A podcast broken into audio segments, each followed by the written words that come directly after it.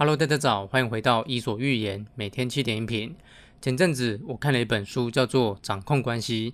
这本书的作者聊到了沟通技巧这个话题。作者提到啊，假如你想提升自己的沟通技巧，有以下的做法你可以参考。第一个是耐心倾听，也就是尽量不要打断对方说话。第二个是积极回应，听对方说话的时候要看着对方的眼睛，同时保持微笑跟专注，也可以经常点头回应对方。这些积极的回应可以让对方说得更多。第三个是控制负面情绪，也就是不要用挑剔跟恶意的方式去解读对方说的话。第四个是少用但是。但是这两个字有否定对方的意思。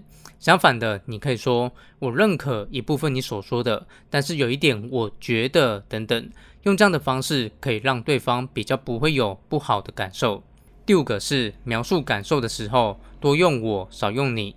比方说，对方上次弄丢了你的东西，你可以说：“你上次把我的东西弄丢了，这个让我很难过。”而不是说：“你就是从来没有把我放在心上。”在描述感受的时候，多用我，少用你，可以让对方更能理解你。假如你想提升自己的沟通技巧，以上这五点建议提供给你参考。